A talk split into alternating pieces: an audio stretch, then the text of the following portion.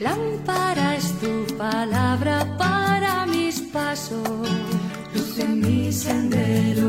Lámpara es tu palabra para mis pasos, luz en mi sendero.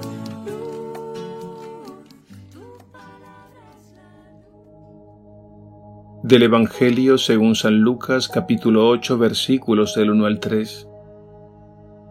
En aquel tiempo Jesús iba caminando de ciudad en ciudad y de pueblo en pueblo, predicando la buena noticia del reino de Dios. Lo acompañaban los doce, y algunas mujeres que él había curado de malos espíritus y enfermedades. María la Magdalena, de la que habían salido siete demonios. Juana, mujer de Cusa, intendente de Herodes. Susana, y otras muchas que le ayudaban con sus bienes. Palabra del Señor. Gloria a ti, Señor Jesús.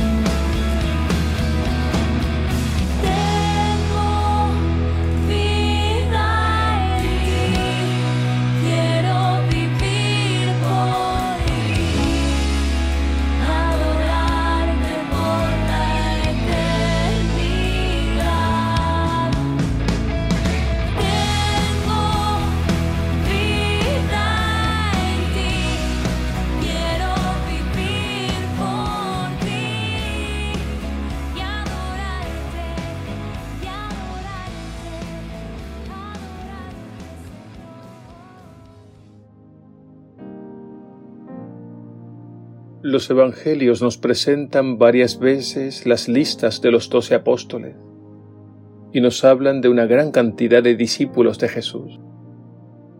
Lo novedoso del evangelio de hoy es que nos presenta una lista de mujeres que seguían a Jesús y nombra especialmente a tres de ellas. Luego dice que le seguían otras muchas que le ayudaban con sus bienes. Esto resulta interesante porque en tiempos de Jesús era impensable que un maestro, un rabino, aceptara mujeres entre sus discípulos. El Evangelio de hoy quiere dejar en claro que Jesús tuvo también discípulas que le seguían de cerca. San Lucas es considerado por los expertos como el evangelista de las mujeres no solo por el número de mujeres que aparecen, sino por el trato que Jesús tuvo con ellas. Y el Evangelio de hoy destaca a tres de ellas. En primer lugar, María Magdalena, que fue sanada de siete demonios, y luego siguió a Jesús hasta la cruz, y fue la primera en verlo resucitado, y la primera en anunciar a los demás discípulos que Él estaba vivo. En segundo lugar, el Evangelio destaca otro nombre, Juana. Esta era mujer de un hombre llamado Cusa, quien era procurador del rey Herodes Antipas. Juana era una mujer de alta sociedad que seguía también a Jesús y le ayudaba con sus bienes. Y finalmente Susana. Aunque no se dice nada de ella, el hecho de ser nombrada indica que era una mujer destacada en el grupo de los seguidores de Jesús. Todo esto indica que Jesús nunca tuvo reparos en tratar a las mujeres públicamente, cosa que estaba prohibido en aquel tiempo.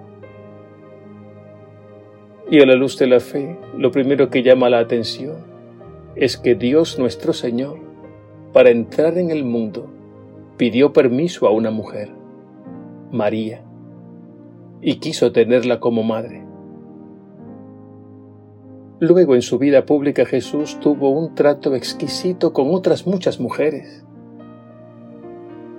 Recordemos, por ejemplo, la samaritana, la hemorroísa, la mujer pecadora, Marta y María, la suegra de Pedro, la madre de los hijos de Zebedeo y otras muchas. A lo largo de la historia del cristianismo han existido mujeres excepcionales que respondieron de una manera extraordinaria a la llamada del Señor. Su testimonio admirable estimula permanentemente la vida y la santidad de la Iglesia. Entre ellas podemos destacar como muestra a Santa Mónica, la madre de San Agustín, a Santa Rita de Casia, Santa Catalina de Siena, Santa Teresa de Ávila, Santa Clara de Asís, Santa Teresita del Niño Jesús, Santa María Coretti, etc. Pidamos al Señor por tantas y tantas mujeres laicas y consagradas en tantos frentes misioneros en el mundo dedicadas a la evangelización. Ellas representan la ternura femenina de la Iglesia, que es madre y maestra Pidamos para que cada día muchas más sientan el llamado de Jesús a su seguimiento y a la misión de hacer discípulos suyos a todos los pueblos.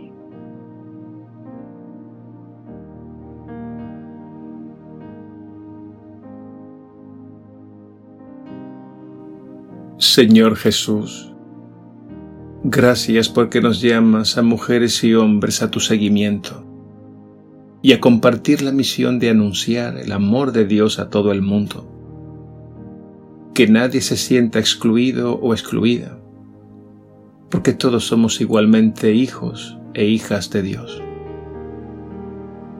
Que seamos dóciles a tus inspiraciones y aprendamos a integrarnos y complementarnos, viviendo en fraternidad y al servicio de los que nos has confiado y gracias Señor por hacernos miembros de tu cuerpo, por llamarnos a la unidad plena en esta casa común que es tu iglesia y en esta otra casa grande que es tu mundo. Amén.